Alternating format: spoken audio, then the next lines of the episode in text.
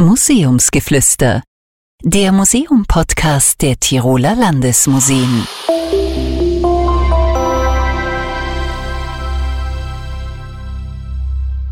Einen wunderschönen guten Tag, herzlich willkommen zu Museumsgeflüster. Ich bin Michael Zechmann-Kreis, Leiter des Bereichs Marketing und Kommunikation der Tiroler Landesmuseen. Und heute wird es vermutlich ein etwas anderer Podcast. Normalerweise bereite ich mich relativ gut vor, lese gewisse Dinge, lese mich ein. Äh, heute wird es ein bisschen mehr stegreif, denn ich möchte mit dem Kunsthistoriker und Sammlungsleiter der modernen Sammlung im Ferdinandeum, Florian Waldvogel, über ein großes Thema sprechen, und zwar über das Thema das Ende der Kunst. Wann ist Kunst zu Ende? Eine sehr große Frage für einen sehr kleinen Podcast. Äh, mich beschäftigt diese Frage deshalb, oder ich möchte sie deshalb mit Florian Waldvogel besprechen, weil seit Ende Juni ein Künstlerkollektiv namens Gelatin im Ferdinandeum gastiert mit einer Ausstellung. Was die so machen, darüber reden wir gleich. Jedenfalls hat die Beschäftigung mit diesem Kollektiv oder mit dieser Ausstellung diese Frage in mir ausgelöst. Das soll in keiner Weise despektierlich sein, aber ich denke, es ist eine berechtigte Frage, eine Frage, die dieses Kollektiv vielleicht sogar auslösen will. Florian, wer ist Gelatin und was machen die? Gelatin ist ein Künstlerkollektiv aus Wien, bestehend aus äh, vier Personen, die seit 25 Jahren versuchen, den Kunstbegriff sukzessive zu erweitern. Und was machen die? Machen die Bilder oder machen die äh, Musik? Das ist ganz äh, unterschiedlich. Das kommt darauf an, äh, auf die Einladung, ob das jetzt eine Galerieausstellung ist oder ob das ein institutioneller Auftrag ist. Beschäftigen die sich mit dem Kontext des jeweiligen Hauses und äh, versuchen dann die Erwartungshaltung des Publikums in eine andere Richtung zu lenken. Also ich ein Beispiel in Paris haben sie ganz viele Varianten äh, der Mona Lisa produziert, aber nicht gemalt, sondern mit Fimo, also mit einem Kunststoff, diese Mona Lisa nachgeknetet.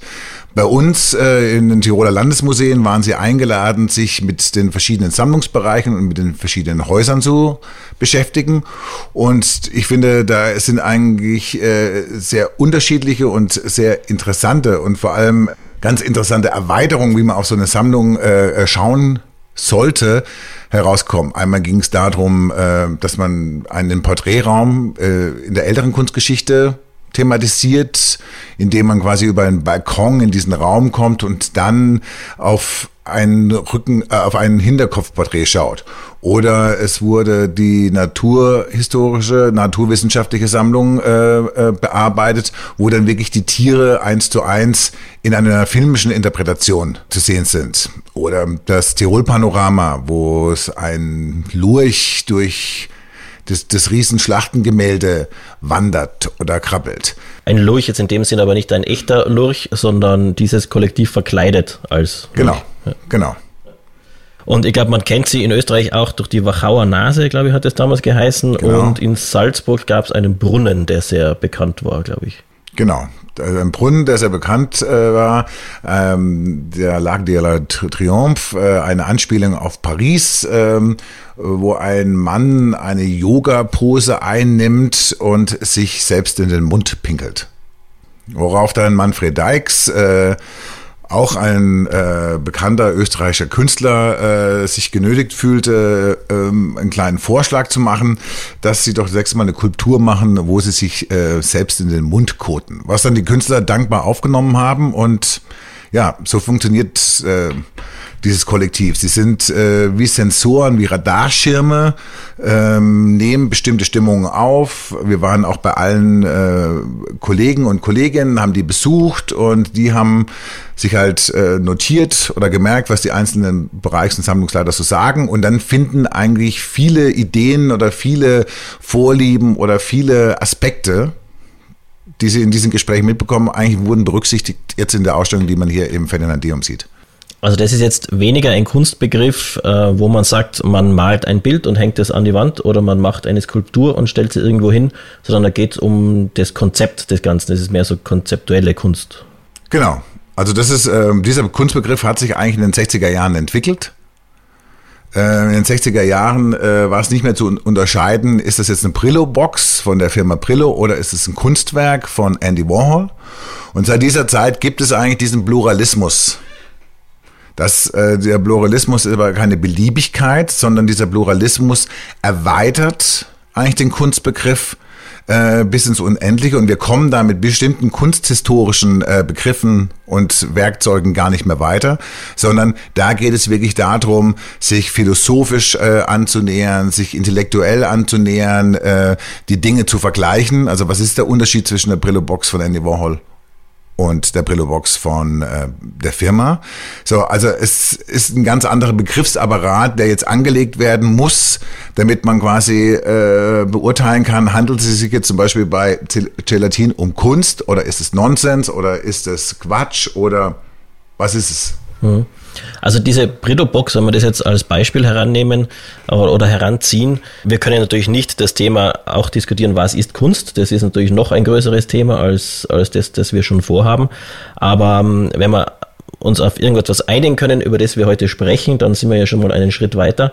Wenn wir jetzt diese Box hernehmen, ähm, kann man sagen, dass das einfach nur ein Objekt ist, solange es ein Objekt ist, das einfach jedem anderen Menschen auf der Welt gleichgültig ist, weil es ein Objekt ist und wird dann zur Kunst, sobald es in dem Betrachter irgendwas Emotionales auslöst? Oder ist es zu einfach gesehen? Nee, also das geht ja zurück äh, auf Andy Warhol, äh, Entschuldigung, auf Marcel Duchamp, die 20er Jahre. Die Einführung des Readymates äh, in, äh, in die Kunstgeschichte ähm, wurde äh, ein herkömmlicher Flaschentrockner, der industriell gefertigt wurde, wurde in einer Ausstellung platziert. Und äh, die Idee dahinter ist, dass eigentlich der Betrachter das Kunstwerk vollendet.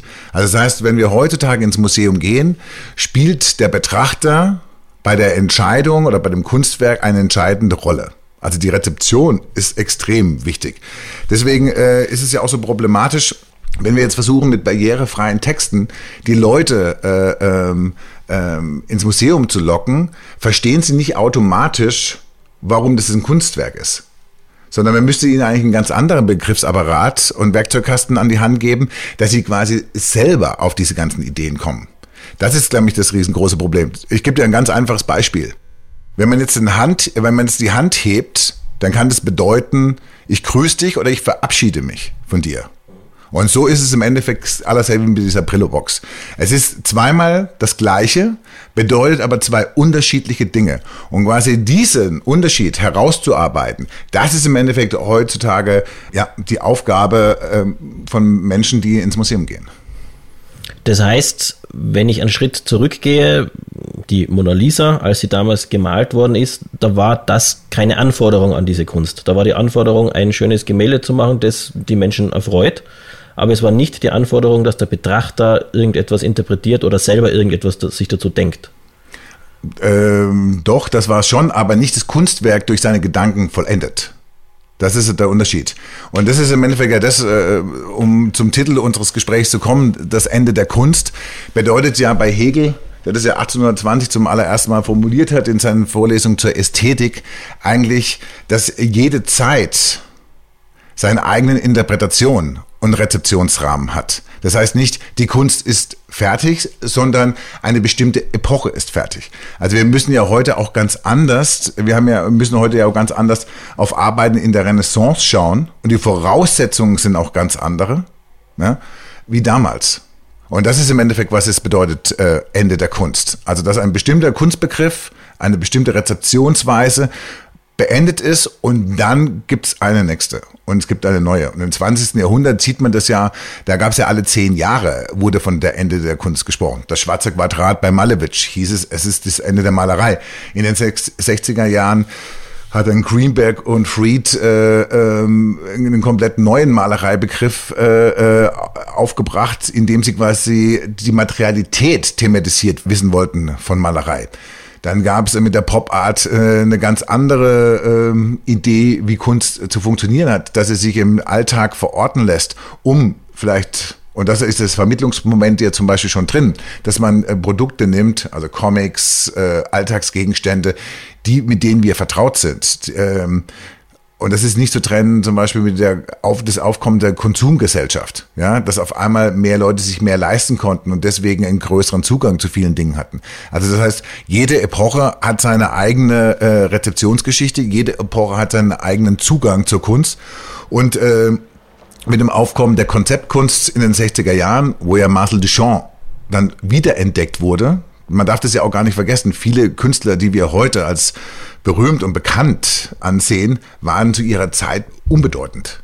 Ja, also Marcel Duchamp wurde durch die 60er Jahre äh, Pop Art eigentlich wiederentdeckt. Er war die Blaupause eigentlich für die Künstler der 60er Jahre. Und seitdem gibt es dann diese Pluralisierung. Es ist egal, ob du jetzt malst oder Bildhauer bist, ob du Installationen machst oder Fotografie. Das ist mittlerweile jetzt vollkommen offen. Und es war damals nicht so offen. Also damals musst du es begründen oder damals äh, mussten sie dafür kämpfen, warum auf einmal Fotografie Kunst sein soll.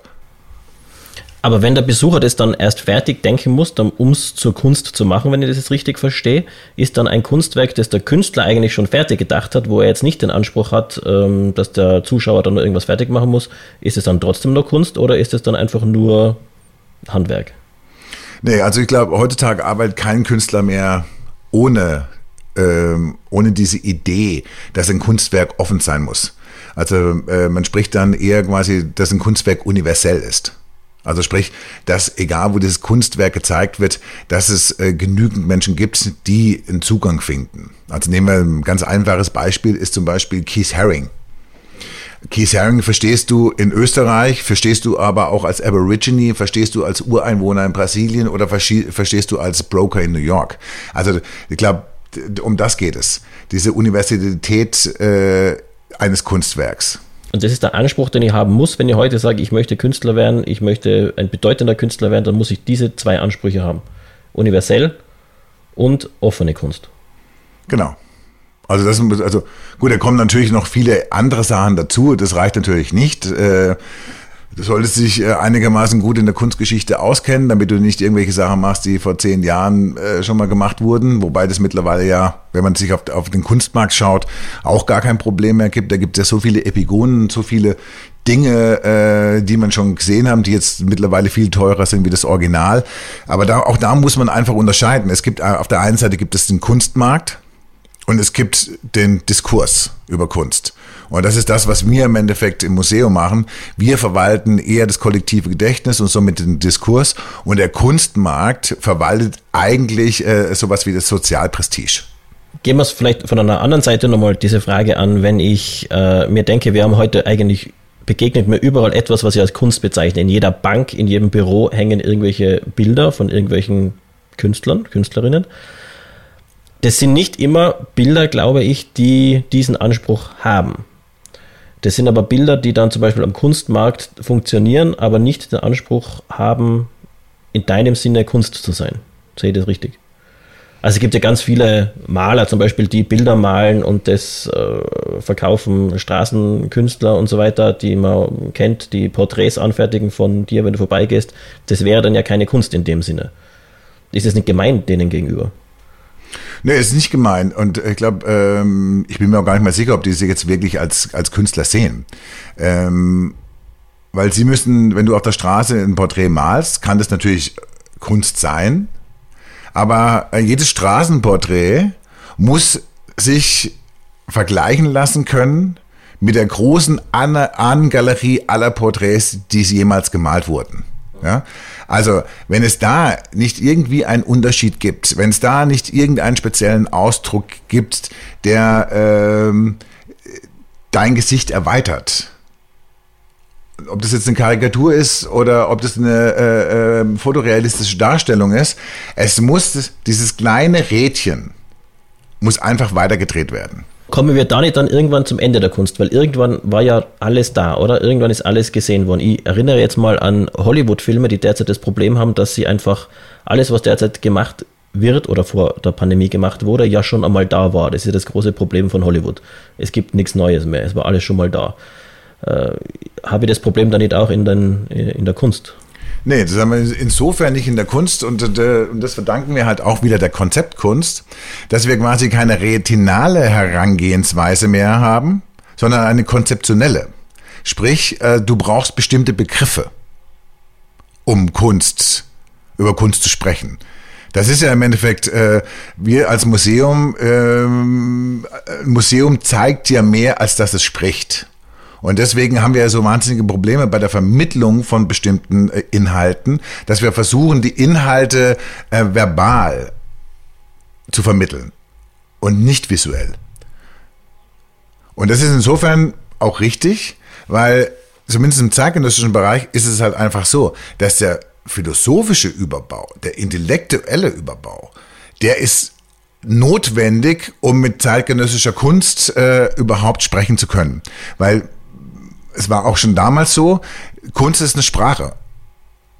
Es ist wie Kochen oder wie Italienisch. Du musst es lernen. Du kannst natürlich quasi das irgendwie wahrnehmen, wenn mit dir jemand spricht, aber du verstehst es nicht unbedingt. Und dann kommen halt bestimmte Handzeichen dazu. Das wäre zum Beispiel der barrierefreie Text. Und dann weißt du, okay, ich möchte jetzt hier meine Spaghetti äh, Bolognese bestellen.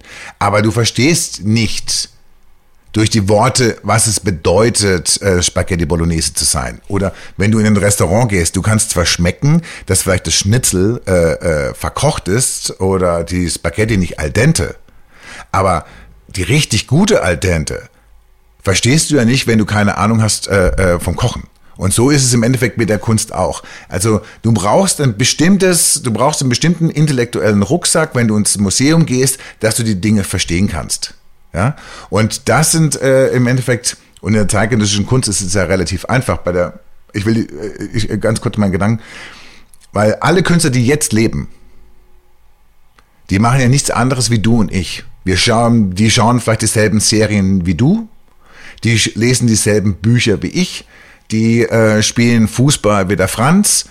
So. Und dann gibt es schon die Schnittmenge. Durch das, dass sie quasi äh, bestimmte Interessen mit uns teilen, verbinden sich aber auch unsere Personen miteinander. Und quasi mit diesem Interesse, mit diesen Fragen, kannst du vor einem Kunstwerk stehen und dieses Kunstwerk befragen. Das ist relativ einfach. Aber wenn ich die jetzt richtig verstanden habe, wäre das ja sehr, was sagen, snobistisch, äh, weil das würde ja heißen, dass Kunst von gewissen Menschen, die diesen intellektuellen Rucksack nicht mitbringen, nicht verstanden werden kann. Nee, das heißt es nicht. Das heißt es nicht. Du kannst dein Schnitzel ja auch einfach nur genießen. Aber oft ist es ja so, dass Leute, die ins Museum gehen, auch die Bilder verstehen wollen. Und dann bekommt das Problem. Ich sage, ihr könnt ja ins Museum gehen. Ihr könnt ja trotzdem das Kunstwerk genießen. Aber um es wirklich verstehen zu können und quasi aus euch selbst heraus verstehen zu können und äh, die Anknüpfungspunkte, warum dies Arbeit mit euch eine Verbindung eingeht, das geht nur aus dir selber heraus. So, wir versuchen ja einen Text zu schreiben, der so offen und so verständlich wie möglich ist. Aber allein schon wir zwei haben ja schon ganz andere Herangehensweise. Und das ist dann bei 10.000 Leuten sind es 10.000 10 verschiedene Herangehensweisen. Und so einen Text kannst du halt einfach nicht schreiben. Du kannst eine Erklärung schreiben, aber du weißt dann nichts über das Kunstwerk. Du weißt nicht, warum dich das berührt, warum das dich zu Tränen rührt, warum äh, du ergriffen bist, warum du äh, es ablehnst. Ja, das hat ja viel mehr damit zu tun mit dir selber, wie quasi mit dem Text. Also speziell jetzt äh, in der Ausstellung von Gelatin gibt es ja oft diesen Punkt, dass die Leute den einen Film wahnsinnig witzig finden und die anderen Sachen äh, total abstoßen. Dann gibt es Leute, die betrachten quasi die, die Filme, die in dem Bereich für ab 18 sind, als total ästhetisch. Ja?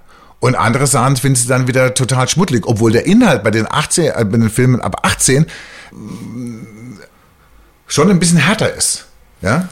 Aber macht es dann nicht ein Problem eher für einen Künstler auf, weil das, oder die Künstlerin, weil das heißt ja dann, dass der Künstler oder die Künstlerin gar nicht so viel Denkarbeit in das, äh, sage jetzt mal, Objekt hineinstecken muss, wenn es nur um das geht, was der Betrachter, die Betrachterin dann daraus interpretiert. Da könnte ja dieses Künstlerkollektiv zum Beispiel hergehen und einfach unser Podcast-Mikro hinstellen und sagen, das ist jetzt Kunst. Und du interpretierst dann da irgendwas hinein. Aber sie müssen ja nicht diese Vorarbeit leisten, um sich zu überlegen, was könnte denn da irgendjemand rein interpretieren. Wird das nicht belanglos, würde ich damit dann sagen? Also. Nee, es wird nicht belanglos, äh, weil sie sich natürlich total präzise drauf vorbereiten und das natürlich genau planen. Nur das, was offen bleibt, und das ist das, was es dann universell macht. Also die, die Ausstellung, die wir jetzt hier zeigen, die verstehst du auch überall. Also wenn du reingehst, du äh, erkennst sofort, äh, dass es sich da um verschiedene Sammlungsbereiche handelt. Du verstehst es schon. Nur muss es eine gewisse Offenheit haben, damit es nicht sofort abgelehnt wird oder nicht nur in die Schublade Provokation gesteckt wird oder in die Schublade Pornografie gesteckt wird oder in die Schublade ähm, performativ. Das ist, das, das ist es im Endeffekt, um was es geht bei guter Kunst. Es muss offen bleiben. Also wir, wenn wir zusammen durch die Ausstellung gehen, würden wir ganz unterschiedliche Dinge wahrnehmen innerhalb der Arbeit. Aber das, was du brauchst, um ein Museum zu besuchen, ist diese Offenheit.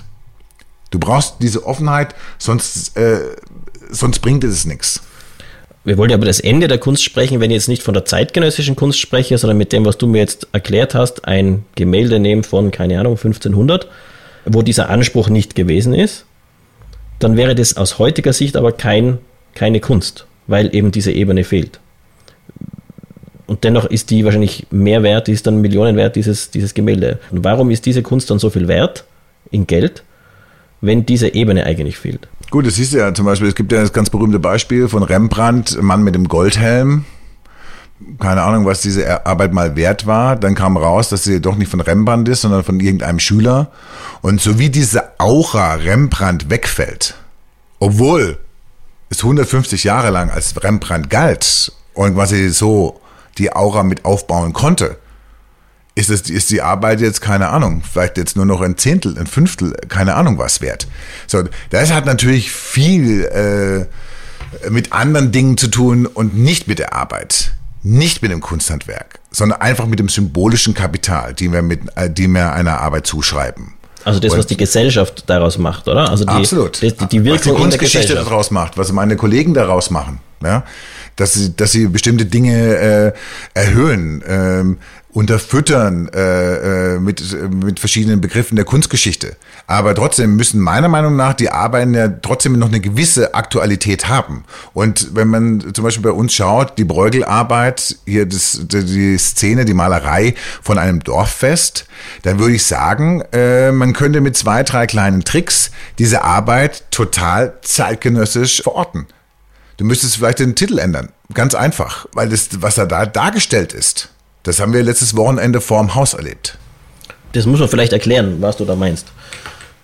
Man sieht was, Dorf, war, was war, wir sind äh, im Anfang Juli 2021. Was war letzte Woche im Ferdinandium? Letztes Wochenende war die dreitägige äh, äh, Eröffnung von Gelatin mit äh, jedem Tag äh, Performance und ähm, das war so gut besucht, dass sowas wie ein spontanes Museumsfest äh, entstanden ist, wo die Leute quasi die Rückkehr des Museums gefeiert haben, die Rückkehr ihrer Freiheit, die Rückkehr vielleicht zu alten Gewohnheiten.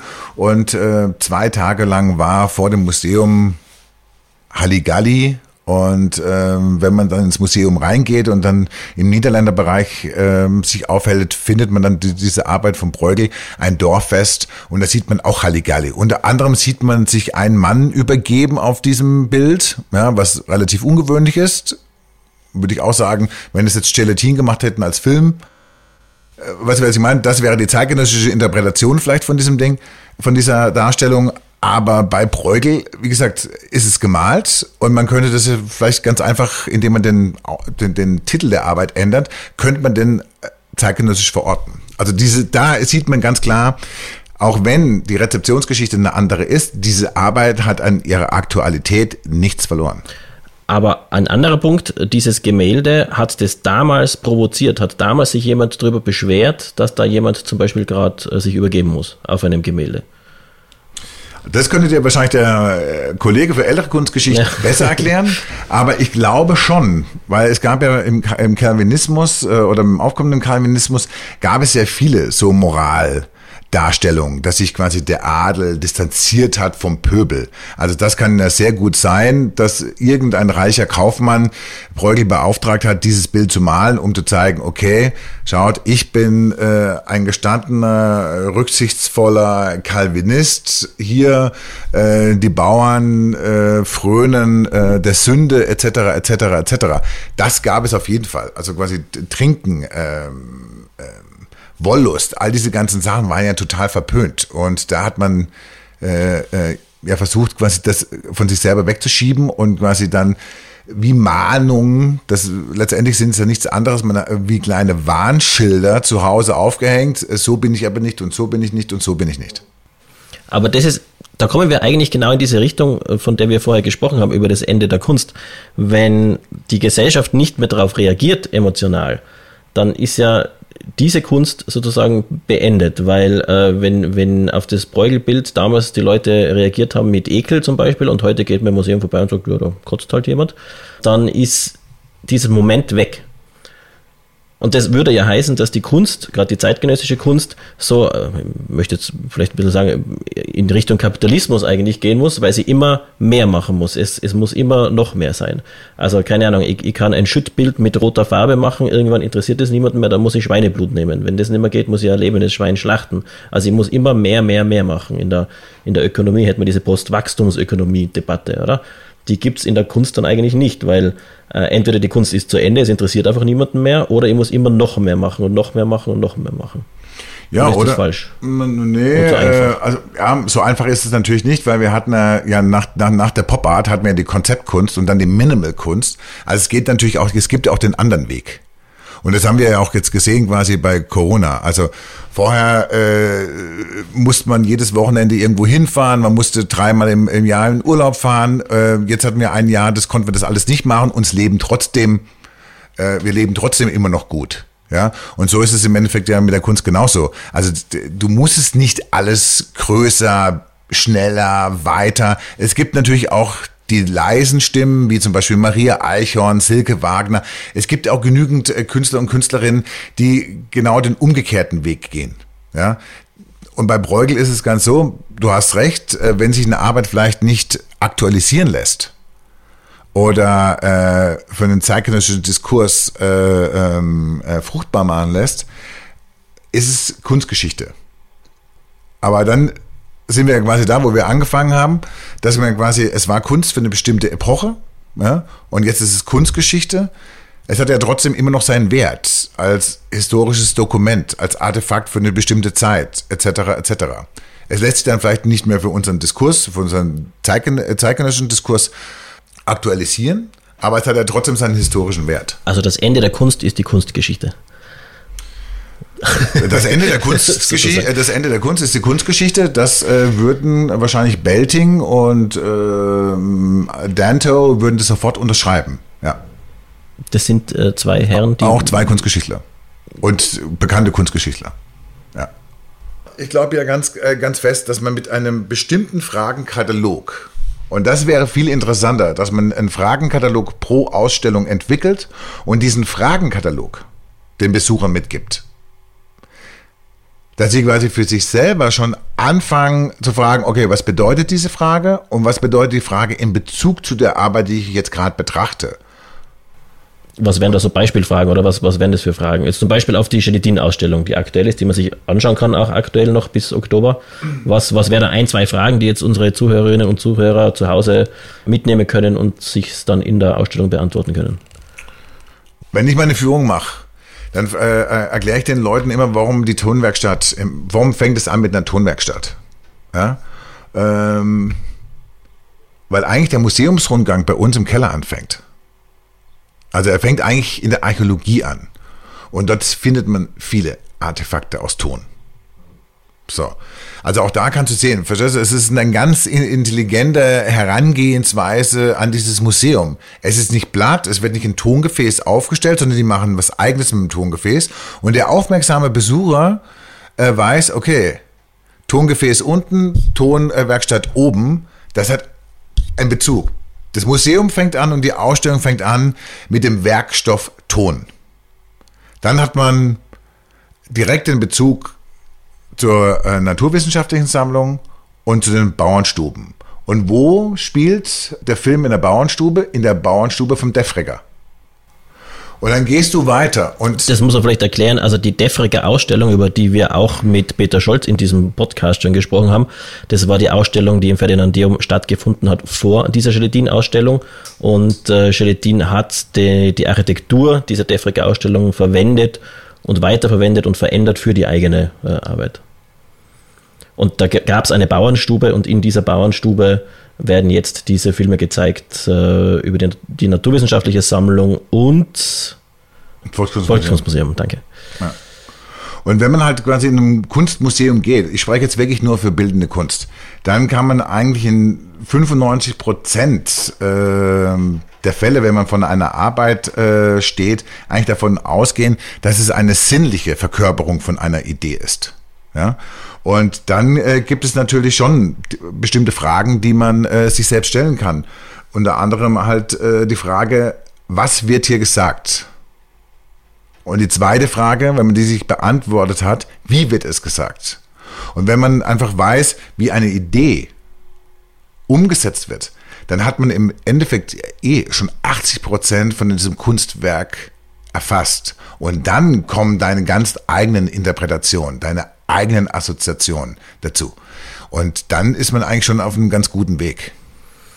Das heißt, die vielen Hobbykünstlerinnen und Hobbykünstler zu Hause, die begabt sind, weil sie zum Beispiel gut zeichnen und malen können, die müsste man jetzt enttäuschen, äh, indem man ihnen sagt, es ist eigentlich keine Kunst, wenn diese Dinge nicht erfüllt sind. Also das muss man schon dazu sagen. Man, man, man braucht es, sonst ist es halt schön, ästhetisch schön, aber es fehlen diese Ebenen, diese Metaebenen. Es gibt ja ganz, es gibt ja, es gibt ja zum Beispiel die These, dass Kunst, die nicht gezeigt wird, äh, gar keine Kunst ist. Das gibt es ja auch, weil der Betrachter fehlt. Ja? Eben, das wäre aber genau das, das Ende der Kunst, über das wir, diese, diese These, die wir jetzt bearbeitet haben, von wegen, äh, wenn es in der Gesellschaft niemanden mehr interessiert, ist es eigentlich keine Kunst mehr. Wenn diese Dystopie irgendwann mal eintreten sollte, dann, da hast du vollkommen recht, dann wird es keine Kunst mehr geben. Aber das ist ja wirklich die absolute Dystopie und ähm, daran kann ich nicht glauben, weil quasi die ersten künstlerischen Handlungen, ja, also die gehen ja zurück in die Steinzeit. Und das hat ja alles gemeinsam begonnen. Also die ersten Rezepturen. Also gleicher Anteil Wasser, gleicher Anteil Salz, gleicher Anteil äh, was auch immer, Getreide, wurde genauso umgesetzt in der Architektur. Höhe mal Breite mal Länge waren gleich. Deswegen auch diese schematischen Darstellungen von äh, Tieren, von Menschen, von irgendwelchen Szenen.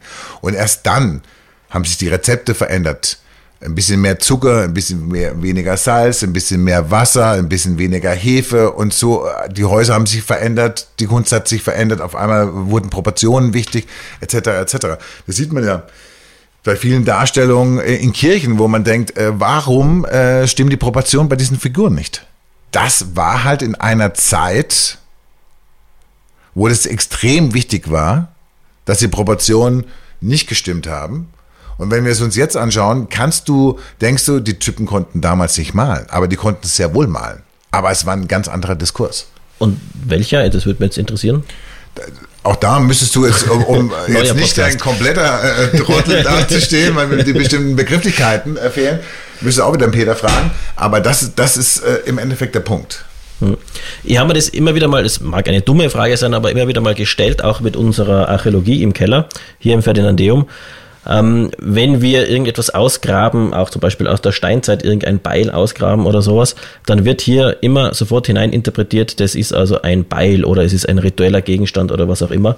Und ich denke mir dann oft, vielleicht hat dieser Steinzeitmensch einfach nur Bock gehabt, irgendwas zu machen und hat halt Kunst gemacht und hat es cool gefunden. Äh, oder er wollte das einfach irgendwas Schönes machen, um andere Leute zu erfreuen. Aber dieses Ende seiner Kunst ist eben heute erreicht, wenn wir 10.000 Jahre später das ausgraben und sagen, oh, das ist ein ritueller Gegenstand oder so. Da wir ja nicht wissen, ob es damals äh, irgendjemand gab, der Beile gebastelt hat und die dann an irgendwelche Passanten verschenkt hat und die das dann vielleicht als äh, nicht als Beil eingesetzt haben, sondern äh, als Wandschmuck, da wir das nicht wissen, trifft leider quasi diesen Handwerker aus der Steinzeit oder Urzeit leider äh, ähm, ja, das Schicksal, kein Künstler gewesen zu sein. Das heißt aber nicht, dass jetzt dieses Beil nicht doch ein Kunstwerk sein kann. Das kommt dann wieder auf den Kontext an. Ja, der innere Gehalt sozusagen, wie genau. es, glaube ich, Goethe das, sagte. Der genau, innere Gehalt und das ist im Endeffekt der Punkt. Und da kommen wir wieder zum Anfang, dass ähm, du einfach einen bestimmten intellektuellen Werkzeugkasten mitbringen musst in ein Museum, damit du genügend Spaß, genügend Freude, genügend vielleicht auch Ablehnung oder Zorn entwickeln kannst und du nicht quasi wie ein Zombie durchs Museum geführt wirst, du hast dann deinen Zettel in der Hand, liest den dir durch und guckst, ob die Sachen, die auf dem Zettel stehen, auch an der Wand oder in dieser Skulptur eingelöst werden. Sondern, dass du als intellektueller Produzent durchs Museum gehst und dich selbst gut unterhalten kannst, ähnlich wie im Kino. Und da müssen wir jetzt einen kurzen Exkurs machen, weil es mich jetzt interessiert, wie machst du das jetzt als Kurator, zum Beispiel dieser Ausstellung Gelatin? Wie machst du das, damit das erfüllt ist, damit ich, wenn ich da jetzt als Zuschauer reingehe, diesen Unterhaltungswert, nenne ich es jetzt mal, auch wirklich habe oder diesen, diesen, diese intellektuelle Herausforderung habe und nicht einfach nur reingehen und man denkt, ja gut, Tonwerkstatt.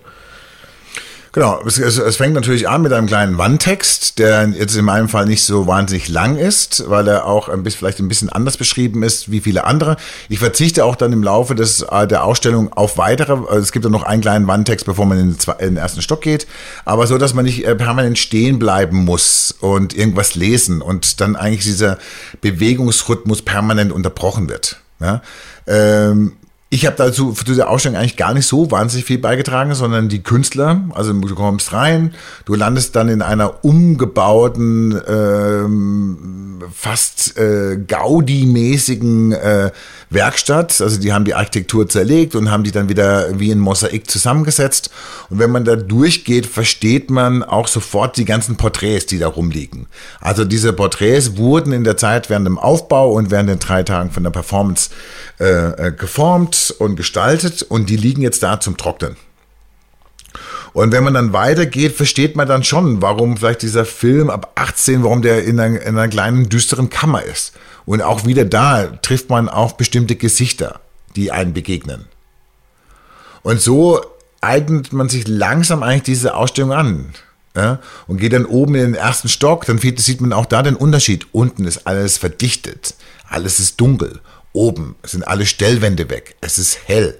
Es ist großzügig und vor allem es ist riesengroß. Genau der Unterschied zu unten. Unten ist alles kleinteilig. Oben hast du einen Mast, der 20 Meter in den in den Museumshimmel ragt. Das muss man auch erklären. Also aus den äh, Resten dieser Defriger Ausstellung, aus den, aus den Holzresten der Architektur, hat Gelatin einen Art Strommasten gebaut, der 17 Meter in die Höhe ragt, über drei oder vier Stockwerke im Ferdinandeum vom Keller bis, oder eigentlich vom Erdgeschoss bis ins oberste Stockwerk hineinreicht. Also das ist sehr äh, massiv, dieses Teil, das da steht und es heißt, glaube ich, Saftmast. Genau. Also Saft wegen Strom und Mast, äh, auch klar. Auch diese Arbeit bezieht sich auf eine Arbeit, die wir äh, ausgestellt haben. Und zwar geht es um diesen Konflikt Nordtirol-Südtirol. Sieht man, wenn man oben im Tirol-Panorama ist, sieht man den abgesprengten äh, Pferdekopf. Und man sieht eine Dokumentation zu diesem Konflikt. Und darauf bezieht sich diese Arbeit. Ja, also ich denke, und das ist eigentlich, wenn man aus Tirol kommt, ob das jetzt Nordtirol ist oder Südtirol, jeder kennt diese Konflikte, weil man hier damit aufgewachsen ist. Und wenn du dir diese Arbeit anschaust, dann siehst du diesen Strommast und fühlst dich vielleicht an diesen Konflikt erinnert. Und wenn du aber in der Kunstgeschichte ein bisschen bewandert bist, wirst du vielleicht die Arbeit von Robert Delaunay kennen, der eine wunderbaren äh, äh Darstellung von einem Eiffelturm gemalt hat wie sich das Sonnenlicht als Regenbogenfarben in diesem, in der Oberfläche spiegelt. Und das erinnert dann an den Saftmast von Gelatin. Das würden die aber so nie sagen. Aber so gibt es halt einfach verschiedene, verschiedene äh, Zugangspunkte, wie man vielleicht diese Arbeit lesen kann. Und wenn du Kletterer bist oder Boulderer bist, dann erinnert dich das vielleicht an irgendein fantastisches Klettergerüst irgendwo äh, in Kanada. Und dadurch, dass sie das nicht sagen, sondern das offen bleibt, ist das Ende der Kunst so gesehen eigentlich gar nicht möglich. Nee, eigentlich ist das Ende der Kunst gar nicht möglich, weil, wie gesagt, und das ist, das ist der interessante Dreh seit den 60er Jahren oder beziehungsweise seit Marcel Duchamp, seit den 20er Jahren des letzten Jahrhunderts, dass der Betrachter einen entscheidenden Anteil am Kunstwerk hat. Das heißt, wenn wir uns vielleicht in 50 Jahren darauf einigen, dass alles, was hier ist, überhaupt gar nicht mehr Kunst ist, sondern irgendwelche Ritzen im öffentlichen Raum, Spuren, Strukturen, dann hat sich der Kunstbegriff schon wieder erweitert. es ist eine nächste Epoche aufgegangen und in 200 Jahren äh, sind es dann irgendwelche Wolkenformationen vielleicht, weil wir jetzt Phosphor äh, in die Atmosphäre sprühen und äh, sich aus Wolken äh, irgendwelche Skulpturen, immaterielle Skulpturen bilden. Ähm, und dann haben wir dann in 200 Jahren wieder einen neuen Kunstbegriff. Das ist ja das Interessante, dass einfach quasi durch das, dass äh, ein Teil der Produktion, der intellektuellen Produktion, auf sich auf den Betrachter und auf die Betrachterin verschoben hat, eigentlich es unmöglich ist, dass die Kunst jemals tot ist. Danke. Florian. Ich danke auch für das Gespräch. Ja. Ich möchte dich jetzt noch konfrontieren mit etwas, äh, was ich mir vorgestellt habe für die zweite Staffel. Heute ist nämlich die letzte Folge der ersten Staffel. Und äh, ich habe den Plan gehabt für die zweite Staffel, meine Gäste immer zu fragen, in welches Museum der Welt muss ich noch gehen, bevor ich das Zeitliche segne? Was ist aus deiner Sicht, abgesehen natürlich von den Tiroler Landesmuseen, das Museum, das ich gesehen haben muss, unbedingt? Dann würde ich sagen, das Imperial War Museum in London. Weil? Die, weil sie es auf verschiedenen Ebenen schaffen, ähm, dir ganz eindrücklich zu vermitteln, wie schrecklich Krieg ist ohne dass dir dabei was passiert. Also du gehst zum Beispiel durch ein reales U-Boot. Du merkst erstmal, wie beklemmend eng das ist. Und es gibt dort zum Beispiel Rau, äh, äh, Geschmacksproben und Riechproben, wie es damals, wie der Sauerstoff in so einem U-Boot war und wie es da gerochen hat. Und dann gehst du ein Stockwerk höher und dann bist du in einem Schützengraben in dem Ersten Weltkrieg. Und bevor du da reingehst, wirst du gewarnt davor. Weil die, du hörst die Einschläge der Granaten in, in Originallautstärke. Und so gehst du im Endeffekt wirklich durch ein Museum, wo du äh, wirklich, ohne dass da irgendeine Betroffenheitsrhetorik aufgebaut wird, merkst du auf einmal, wie unglaublich wahnsinnig eigentlich unsere Welt ist. Und dann, wenn du im obersten Stockwerk bist, dann siehst du eine Makette von Auschwitz. Also wer noch nie in Auschwitz war, aber in London sein sollte, wie riesig dieses Vernichtungslager war. Und die haben dann quasi äh, gedisplayed äh, die Brillen, die Goldzähne. Also das muss ich sagen, ist eins der, war eins der eindrücklichsten Museumserlebnisse, äh, wo ich jemals war. Und äh, wenn es aber mit Spaß zu tun hat, oder wenn es mit Spaß zu tun haben soll, sollte man auf jeden Fall in Paris äh, in Disney World gehen. Das ist nämlich genau das Gegenteil. Ähm, und wenn es ein Kunstmuseum sein soll, dann gibt es zwei. Das ist das Louisiana Museum in äh, Dänemark. Das ist ein ehemaliges Herrenhaus und das wurde dann umgebaut zu einem Museum, liegt an der Küste.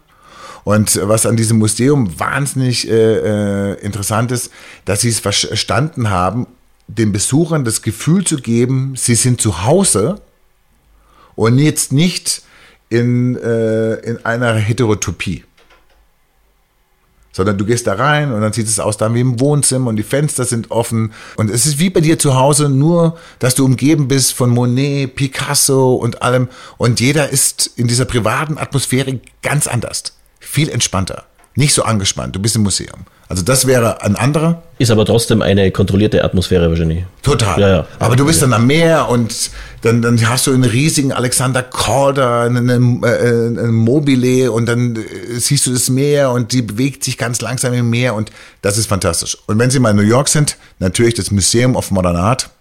Auch das kann ich äh, nur empfehlen, weil dort äh, ist eigentlich der Ursprung, das Museum of Modern Art ist eigentlich die Mutter des modernen Museums. Äh, Alfred H. Barr, dem Gründungsdirektor, verdien, verdanken wir eigentlich jede Errungenschaft, die wir jetzt heutzutage in unserem Museum so zeigen. Vielen Dank. Ich notiere für die Staffel 2 die Frage, eindeutig auf ein Museum beschränken. Wir haben also vier Tipps von Florian Waldvogel bekommen. Vielen Dank noch einmal für das Gespräch. Wer sich für Gelatin oder Gelitin interessiert, ähm, dem sei die Ausstellung im Ferdinandeum ans Herz gelegt. Sie ist noch bis 26. Oktober 2021 zu sehen. Wie schon gesagt, wir, liebe Zuhörerinnen und Zuhörer, wir machen eine Pause. Diese Folge ist die letzte Folge der ersten Staffel und wie ich meine, eine sehr gute letzte Folge dieser ersten Staffel. Im Herbst starten wir dann mit Staffel 2. Sie finden alle Podcast-Folgen auf Tiroler Landesmuseen.at slash podcast sowie auf allen gängigen Podcast-Kanälen. Wenn Sie wollen, können Sie mir auch gerne eine E-Mail schreiben an podcast.tiroler-landesmuseen.at. Ich freue mich auf Kritik, positive wie negative, Infos, Lob, Liebesbekundungen, alles ist gerne willkommen, auch für Herrn Waldvogel. Danke, lieber Florian. Danke, liebe Zuhörerinnen und einen schönen Sommer. Bis bald im Museum. Museumsgeflüster. Der Museum-Podcast der Tiroler Landesmuseen. Blicke hinter und vor die Kulissen der Museumsarbeit.